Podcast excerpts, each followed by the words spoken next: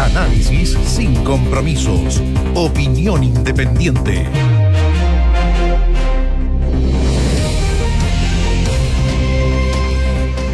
Ha sido encontrado el niño Tomás Bravo, hemos dado esta información durante esta tarde.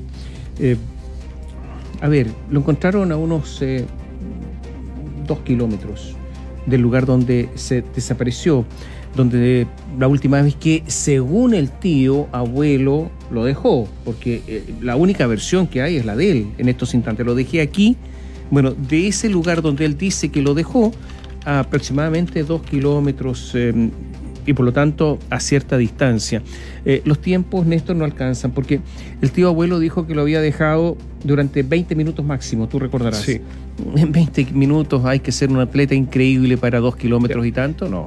Tomás, En el escuchemos, campo, no. escuchemos el audio. A ver. Escuchemos, em, mira, en unos, en unos segundos vamos a escuchar el audio de, mm, de mm, el tío, que son unas declaraciones que dio el día viernes, o sea, ya una semana, y que son las declaraciones que dio a los medios luego de haber comparecido frente a la policía de investigaciones.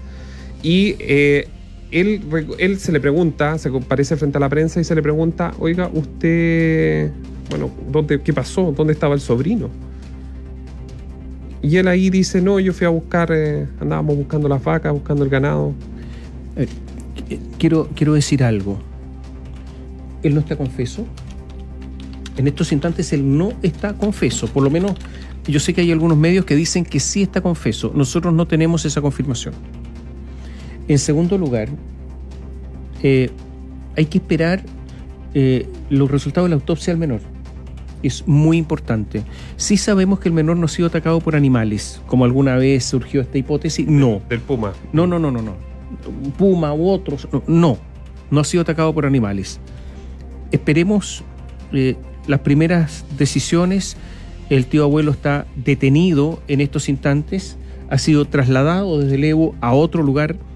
Pero eh, es evidente que hay que esperar porque... eh, y tengamos alguna precaución, algún nivel de precaución. Ahora, evidentemente, evidentemente que todos los ojos están puestos sobre él, pues y sobre quién más van a estar puestos, si no hay nadie más. Pero es importante decir que a nosotros no nos consta que esté confeso. Escuchemos. Escuchemos lo que dijo justamente a las horas, eh, estos fueron justamente a las horas eh, hacia los medios de comunicación, en que se le pregunta sobre el momento justo en que eh, él vio por última vez a su, a su sobrino, recordemos que él es el tío abuelo. Escuchemos a Jorge Escobar.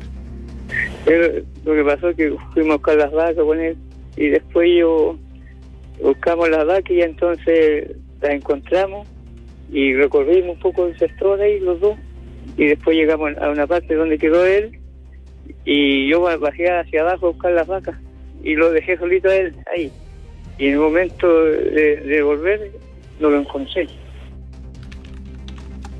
Ese era el testimonio que resume también parte de lo que él había entregado, pero en la Policía de Investigaciones no había dicho, por ejemplo, en los primeros relatos que había, se había ido a ver la suerte, a ver las cartas, y que fue acompañado con dos personas más, Con una tarot. con una tarotista, claro. Que la tarotista dijo que no lo conocía, pero que llegó cerca de las 12 de la noche a golpear la puerta. Y la Policía de Investigaciones con la Fiscalía tenían ya, eh, digamos, eh, recorrido respecto a las horas previas, se había establecido, por eso es que prácticamente de forma paralela que se encuentra el cuerpo, inme- inmediatamente se pide al Tribunal de Garantía la orden de detención. Evidentemente que los ojos están puestos sobre él, habrá que esperar la investigación y esperar también la autopsia de- del cuerpo del niño. Eh, un desastre lo que ha ocurrido. Eh, se demoró mucho tiempo llegar hasta él. Al parecer, eh, no habría sido, según alguna información que disponemos, que es preliminar. Yo, yo insisto en esta palabra, preliminar. Al parecer, lleva muchos días fallecido, por lo tanto, la búsqueda de haberse acelerado, de haberlo encontrado antes, eh, habría sido con el mismo resultado. No habrían cambiado las cosas. También hay que eh, señalar que, mm, a ver, que había una, ha habido un ataque en contra un cuartel policial en eh, Lebu durante esta tarde. El cuartel donde estaba justamente está detenido. y nos estamos acostumbrando a los ataques y nos estamos acostumbrando a la violencia. Aquí, ante cualquier hecho, se reacciona con violencia. A ver, aquí hay una persona que está detenida, que va a ser interrogada. No, entiendo qué pretenden los que atacan. ¿Pretenden atacar a los policías? Me, me parece que no. ¿Pretenden destruir un cuartel? No sé qué sentido tendría destruir el cuartel. ¿Pretenden agredir al tío abuelo? Pero ¿cómo van a hacer justicia por su propia mano si resulta que tiene que operar la justicia? ¿Qué está pasando? Resulta que en Santiago, al parecer, ahí en las cercanías de Grecia, hay una barricada con fuego porque apareció muerto Tomás Bravo. ¿Qué tiene que ver esa barricada de fuego? Porque en algún momento esta normalización de la violencia, lo que va a ocurrir es que todos van a ser violentos. Y por lo tanto aquellos que hacen eso, en algún momento se les va a devolver.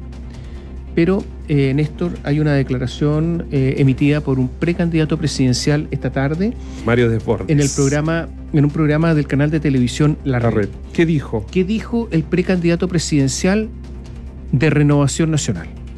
Y abro comillas. A mí me nace hacer justicia por mis manos. Si algo le pasara a mi hija, yo lo mato. Hacer justicia por mis propias manos, yo lo mato. Mario, Estado de Derecho, Mario. Desbordes estudió tardíamente Derecho. Él más que nadie debiera confiar en la justicia, más aún si quiere ser, utilizando toda la institucionalidad, quiere ser presidente de la República. Utilizando toda la institucionalidad que con esa declaración niega. Es una declaración desacertada, lamentable de Desbordes. O sea, si vamos a tener un Increíble. presidente con esa emocionalidad, imagínense para tomar decisiones difíciles, decisiones complejas, decisiones donde a veces hay argumentos para allá y para acá, y donde hay que tener tranquilidad de ánimo, donde hay que tener garbo. ¿Por qué, ¿Por qué dice eso Desborde? A ver, Desborde está incitando a la violencia. Yo quiero decir una cosa. Así como hace algunos días nosotros fuimos muy críticos con la presidenta de Revolución Democrática, Catalina Pérez, cuando a propósito de la muerte del malabarista, cuando un carabinero le disparó, del ma- mala- malabarista en Panguipulli, ella dijo, ¿qué quieren? ¿Quieren que no quemamos, quememos todo? ¿Quememos? Dijo todos. ¿Cuál es la diferencia entre la, la declaración de Catalina Pérez y la de Mario de Fordes? Desde el punto de vista ético y del punto de, de vista del respeto a la institucionalidad. ¿Cuál es la diferencia? Porque en algunos casos, esa izquierda que está bien en la izquierda, bien en la extrema ya izquierda, y la derecha se unen. En este caso se están uniendo. Es verdad que Catalina Pérez no quiere ser presidenta, pero es presidente de un partido. El otro señor fue presidente de un partido, hasta hace no tanto tiempo. Fue ministro de Defensa, fue diputado, ministro Ni de más ni Defensa. menos ministro de Defensa. ¿Qué le pasa a Desbordes? Y después. Porque es que ¿sabe lo que pasa? Que después Desbordes no va a poder criticar ningún acto de violencia, ninguno. Quedó inhabilitado Desbordes. Cuando un mapuche incendia una casa porque siente que le, le robaron su terreno, su territorio, ¿qué va a decir Desbordes? Porque Desbordes está llamando a que se declare estado de sitio en la región de la Araucanía y que se usen militares.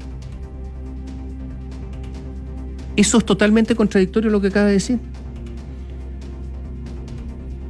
No entiendo de borde. ¿no? Y después, que ya una costumbre del precandidato de Renovación Nacional, dice en Twitter, le responde una persona porque obviamente lo están cuestionando por este tipo de declaraciones al tener el rol y que él busca una investidura de presidente de la República al final del día. Y él dice, la pregunta es si estaría por reponer la pena de muerte. Lo que explico es que eso le nace a un padre, pero que no se debe legislar a partir de eso y que no se legisla para casos particulares con el corazón, sino con la razón. Y aunque impopular, no repondría la pena de muerte. Una especie como Ahora retrocede, recula. pero dice, lo explico, eh, según su, su apreciación, es que eso es lo que le nace a un padre, lo que él dijo antes, A ver, yo, yo, yo quiero no decir. esperar a la justicia. Sí, yo quiero decir una cosa. O se está en contra de la violencia o no se está en contra de la violencia. Es así, eh, es así de simple. y quienes quieren gobernarnos a porque sabe lo que pasa es que Desborde quiere gobernarnos a todos nosotros, a todos. O sea, esa es su pretensión, tener capacidades y facultades sobre todos nosotros. Eso es un presidente. Entonces no puede permitirse eso. Entonces, o se está en contra o se está a favor. Pero no, no creo que Desborde pueda estar a favor de tener militares en la Araucanía, porque hay violencia en la Araucanía, entonces militares y condenar la violencia en la Araucanía y justificar este tipo de violencia cuando diciendo que él podría ser un violento, porque lo que ha dicho es que él podría ser un violento. Y de Ford es abogado. Vamos a estar en contacto con el sur del país en todo caso para, saber qué es lo que está ocurriendo y los, últimas, los últimos detalles de lo que ha ocurrido en el sur de Chile. Eh, un dato más, ¿o no? A ver, sí. Es que, trae unas hojas ahí, Tomás. Y trae unas hojas, yo, yo, lo miro de reojo. A ver, para no demorar tanto y empezar por las noticias, pero el desarrollo, pero en la Araucanía se pretende por parte de algunos en el oficialismo que haya un estado de sitio, se declare el estado de sitio y se despliegue fuertemente el ejército. Y esta es la última, el último cartucho, no hay más balas. Porque después de estado de sitio no hay nada más institucionalmente, nada. Revise usted la constitución, no hay nada, esto es lo último. Y después del ejército no hay nada. ¿Qué hay después del ejército? Y Carabineros ha dicho que no tiene capacidades y por eso tiene que estar el ejército. Entonces revisando qué pasa con el material de carabineros. ¿Es que el gobierno ha hecho todo el esfuerzo en la Araucanía? ¿Todo? Revisemos. Material de carabineros en la Araucanía. Escuche bien, por favor. Camioneta blindada. Operativas, 3. Empana, 4. Va ganando la empana. Camionetas AP, que se llaman, las camionetas policiales. Operativa, 9. Empana, 28. Gana por goleada las empanas. Bus táctico, operativo 6, empana 3. Furgón Z, operativo 3, empana 6. Lanzaguas, operativo 3, empana 2. Minibús acorazado, de esos que impiden justamente y que protegen al personal. Operativo 3, empana 6. Minibús convencional, operativo 0, empana 3 las MUA, que son aquellos vehículos blindados que les permiten justamente proteger al personal. Operativo 5, Empana 10. El ejército ofreció MOGA, para, ofreció 3 y hay Empana 10. Ofreció solo 3. Blindado TR también sirve para proteger al personal. Operativo 7, Empana 18 los Panhard, operativo 5, Empana 17. ¿Para qué voy a seguir? Hay más, ¿eh? pero ¿para qué? Esta es una letanía larga, no tiene sentido. Solamente decirles que esto demuestra la ineficacia, la ineficiencia, la dejación del Ejecutivo. Porque un gobierno, en serio, en vez de estar pensando en el estado de sitio, que puede ser, pero en vez de eso, tendría todo esto en buenas condiciones. El problema es serio, es de gestión, es profundo.